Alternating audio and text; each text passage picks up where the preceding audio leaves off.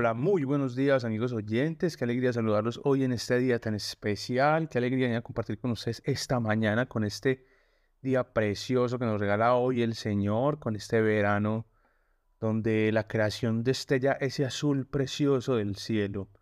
Hoy amigos oyentes venimos de encontrarnos con una oración preciosa que es de nuestro Señor por nosotros, de un encuentro con un Jesús que se entrega totalmente por nosotros. Hoy vamos a enfrentarnos al capítulo 18 de este Evangelio de San Juan, donde vamos a seguir recibiendo más revelaciones acerca de quién es esa persona de Jesús y cuál es el sacrificio que Él ha hecho por nosotros. Dispongámonos para nuestro momento de oración y que sea precisamente el Espíritu Santo Dios quien hoy abra nuestros corazones y nos traiga esa revelación a nuestros corazones.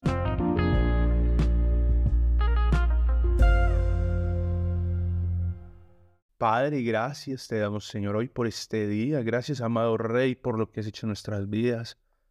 Hoy, amado Padre, te damos gracias por esta semana que iniciamos. Gracias por lo que estás haciendo en nuestras vidas. Gracias, amado Jesús, porque has muerto por nosotros. Hoy pedimos perdón, papá, por todos nuestros pecados, por nuestras debilidades. Hoy te queremos pedir perdón porque luchamos, Señor, con una carne que nos cuesta dejar hábitos, Señor. Te pedimos, oh Cristo Santo, que has muerto por nosotros, que laves nuestros pecados, que nos limpies con tu sangre preciosa, amado Rey.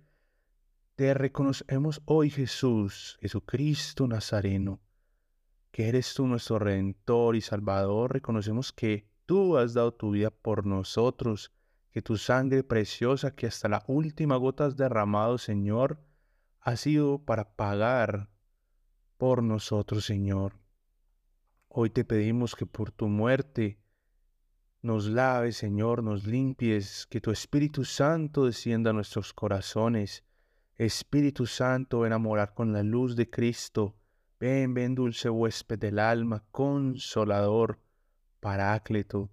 Sostén de nuestras vidas. Ven, Espíritu Santo, a nuestros corazones, a nuestras mentes Quítanos todo cansancio, toda angustia, toda preocupación.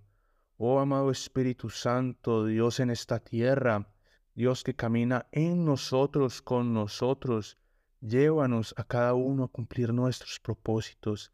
Que la voluntad de nuestro Padre para nuestras vidas se haga en nosotros, Señor, por tu fuerza, amado Espíritu. Ven, dulce huésped del alma, y te pedimos que ese gozo, esa paz, esa longanimidad, esa paz que sobrepasa todo entendimiento, suscite en nuestro ser una calma y una conciencia de estar tranquilos en tu gloria, Señor Jesús.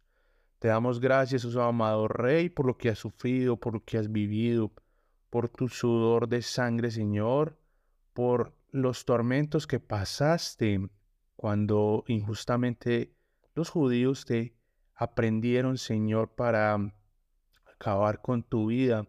Y así lo soportaste, Señor, para que se hiciera la voluntad del Padre. Danos esa fuerza, Señor, para que podamos estar unidos a ti, Señor, y cumplir con los ministerios que tienes para cada uno de nosotros.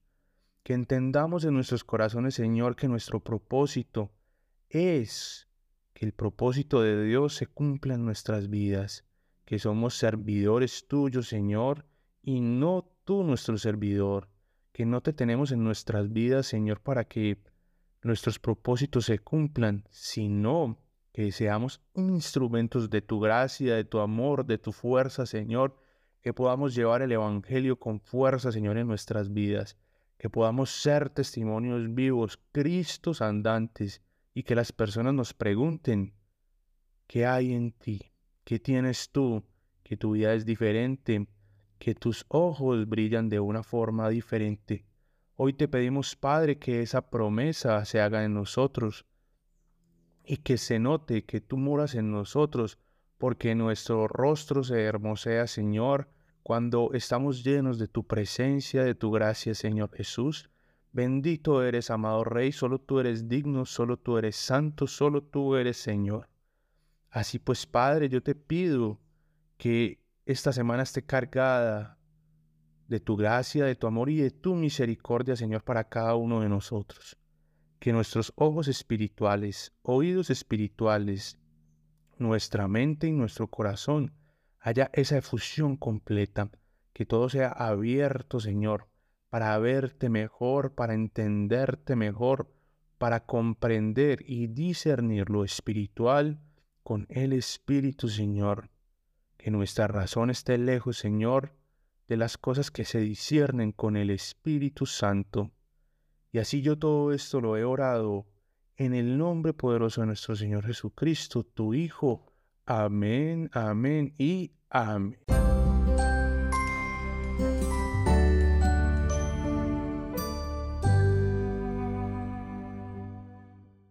Evangelio según San Juan, capítulo 18.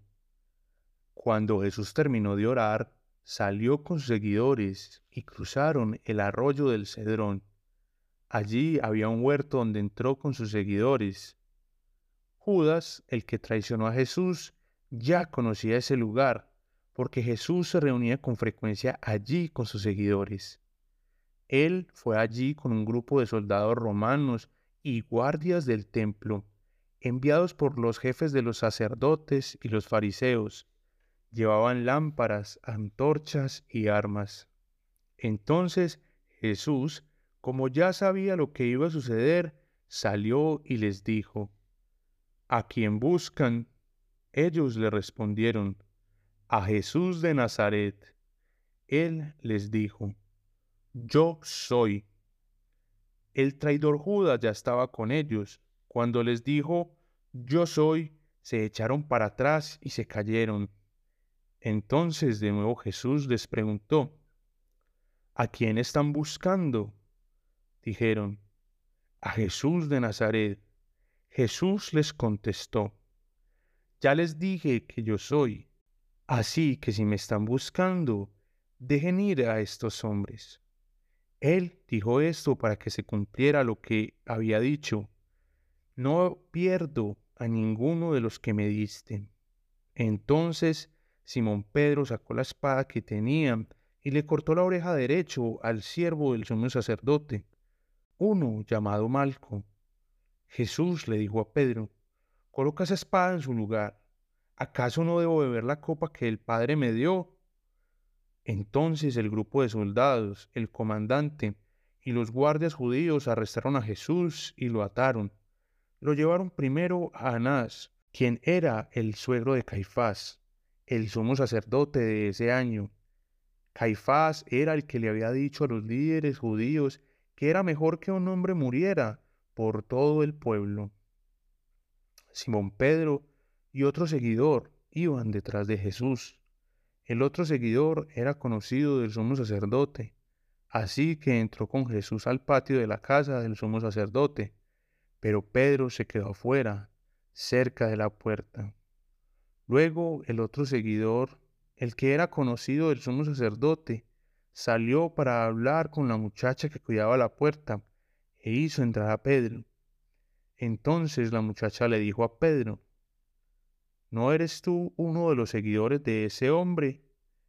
Pedro respondió, No, yo no. Los siervos y los guardias habían hecho una hoguera con carbón porque hacía mucho frío y se estaban calentando. Pedro también se estaba calentando con ellos. Entonces el sumo sacerdote le preguntó a Jesús acerca de sus seguidores y sus enseñanzas. Jesús le contestó, Yo siempre hablé abiertamente a todo el mundo, siempre enseñé en las sinagogas y en el área del templo donde todos los judíos se reúnen. Nunca dije nada en secreto. ¿Por qué me haces esas preguntas? Pregúntales a los que me han oído. Seguro que ellos saben lo que les dije. Cuando dijo esto, uno de los guardias del templo que estaba parado cerca de Jesús le dio una bofetada y le dijo, ¿Cómo te atreves a responderle así al sumo sacerdote? Jesús le contestó, Si dije algo malo, diles a todos que fue lo malo que dije, pero si lo que digo es cierto, ¿por qué me pegas? Después, Anás envió a Jesús atado donde estaba Caifás, el sumo sacerdote. Simón Pedro estaba de pie calentándose y le preguntaron, ¿no eres tú uno de los seguidores de ese hombre? Pero él lo negó diciendo, no, yo no. Uno de los siervos del sumo sacerdote era familiar del hombre que Pedro le había cortado la oreja y dijo, yo te vi en el huerto con él o no. Entonces Pedro lo negó otra vez y en ese momento cantó el gallo. Después salieron con Jesús de la casa de Caifás hasta el palacio del gobernador. Era bien temprano en la mañana, pero ellos no querían entrar al palacio del gobernador para no quedar impuros, pues eso les impediría comer la comida de la Pascua. Entonces Pilato salió a verlos y les dijo, ¿de qué acusan a este hombre? Ellos le contestaron, si este hombre no fuera un criminal, no lo hubiéramos traído ante ti. Pilato les dijo, llévenselo ustedes y júzguelo según su ley. Los líderes judíos le dijeron, no estamos autorizados para condenar a muerte a nadie. Esto sucedió para que se cumpliera lo que había dicho Jesús sobre la muerte que iba a sufrir. Entonces Pilato regresó al palacio, llamó a Jesús y le dijo, ¿Eres tú el rey de los judíos? Jesús contestó, ¿estás diciendo esto por ti mismo o ya otros te han hablado de mí? Pilato respondió, ¿tú crees que yo soy un judío? Tu gente y los jefes de los sacerdotes fueron los que te trajeron ante mí. ¿Qué hiciste? Jesús respondió, mi reino no pertenece a este mundo. Si fuera así, mis siervos pelearían para que no estuviera en manos de los judíos. Pero, de hecho, mi reino no está acá. Entonces Pilato le dijo, ¿Así que eres rey? Jesús respondió, Tú dices que soy un rey, nací para hacerlo y vine al mundo para ser testigo de la verdad. Todo el que sea de la verdad escuchará mi voz. Pilato le preguntó, ¿qué es la verdad? Después de decir esto, salió otra vez a hablar con los judíos y les dijo, no lo encuentro culpable de nada, pero ustedes tienen la costumbre de que yo ponga en libertad a alguien durante la Pascua. ¿Quieren que les ponga en libertad al rey de los judíos? Gritaron de nuevo. A él no, a Barrabás. Y Barrabás era un bandido.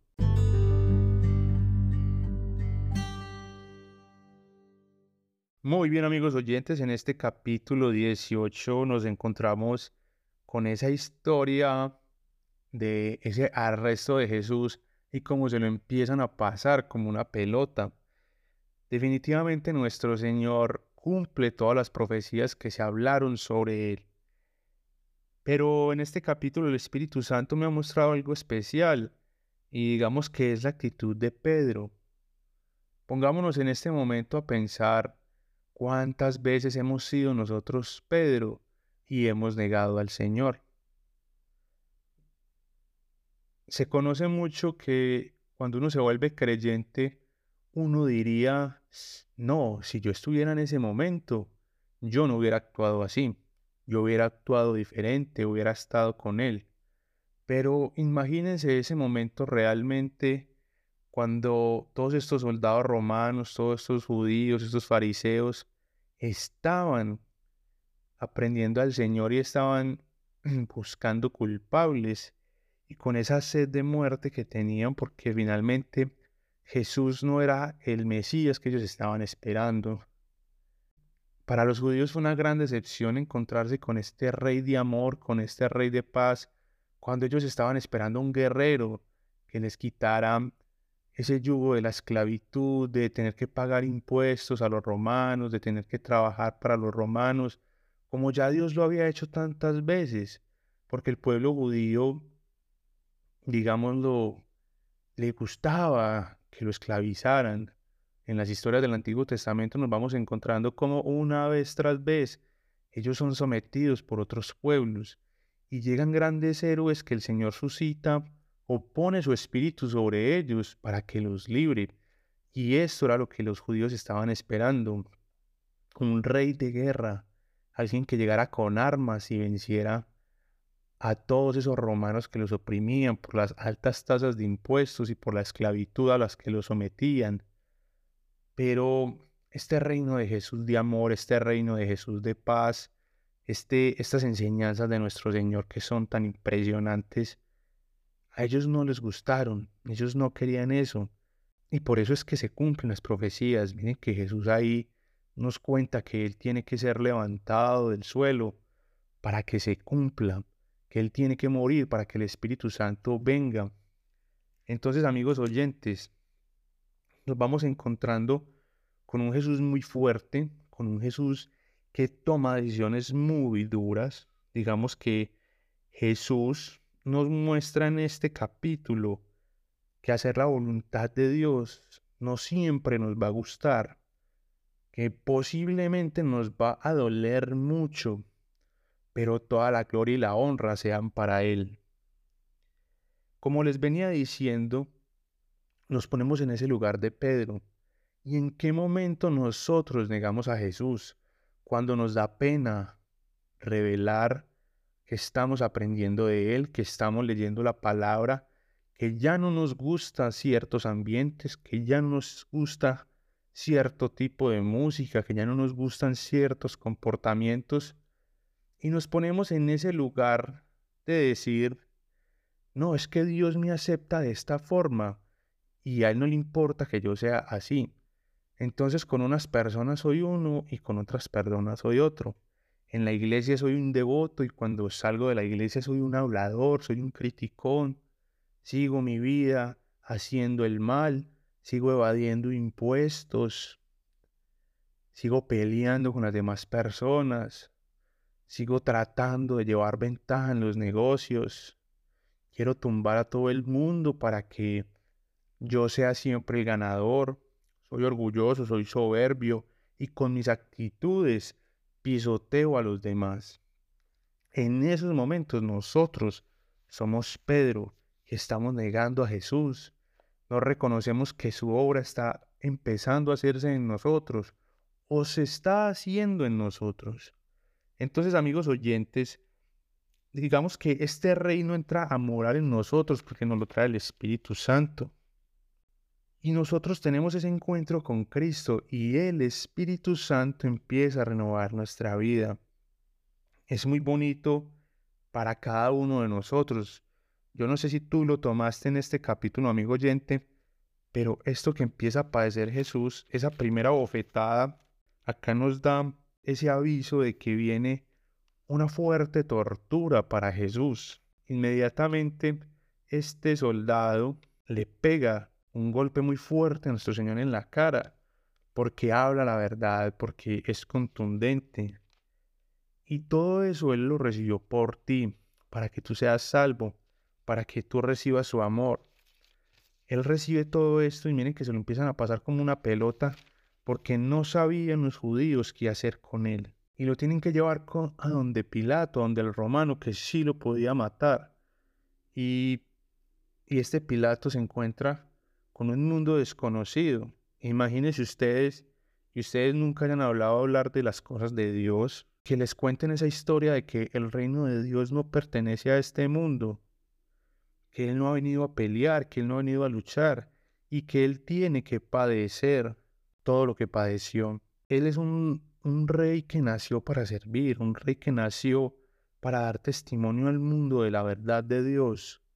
Y cuando nosotros nos encontramos con esa verdad de Dios, cuando eso empieza a morar en nuestras vidas, todo nuestro ser empieza a ser cambiado por la gracia de Dios. Amigos oyentes, empezar a ver la pasión de nuestro Señor Jesucristo, cómo Él no permite que haya peleas, cómo Él no permite que hayan luchas para salvarlo, cómo no deja que sus apóstoles o bueno, digamos Pedro en este caso que era el impulsivo que le corta la oreja a este soldado. Y uno sabe que nuestro Señor empieza a cumplir su vocación, empieza a cumplir su mandato, empieza a hacerse rey. Y en ese momento el demonio hace fiesta y se ríe porque ese rey, ese salvador, ese Dios que estaba caminando sobre la tierra, va a morir muy pronto y el demonio va a tener una fiesta porque según ellos el único que los podía vencer ha sido muerto. Pero vamos a ver cómo Jesús vence la muerte con su resurrección. Recuerden amigos oyentes que la resurrección de Jesús es un hecho, es verdadera. Él resucita de entre los muertos y su cuerpo recobra la vida. Esto no es figurativo, esto es literal. Esto, yo he visto muchas personas que dicen que, que Jesús resucitó en el corazón, que Jesús resucita eh, y pues de una forma espiritual, pero no. El cuerpo de Cristo resucita de la muerte, así como resucitó a Lázaro después de cuatro días de muerto. Él resucita después de tres días de fallecido. Y ya nos vamos a encontrar con eso. Pero es importante que lo empecemos a recalcar de una vez, porque la muerte y resurrección de nuestro Señor Jesucristo son para nosotros la llave de la eternidad, de la vida en el cielo que Él mismo nos regala. Porque acá no lo dice. Entonces no debo beber la copa que mi Padre me da.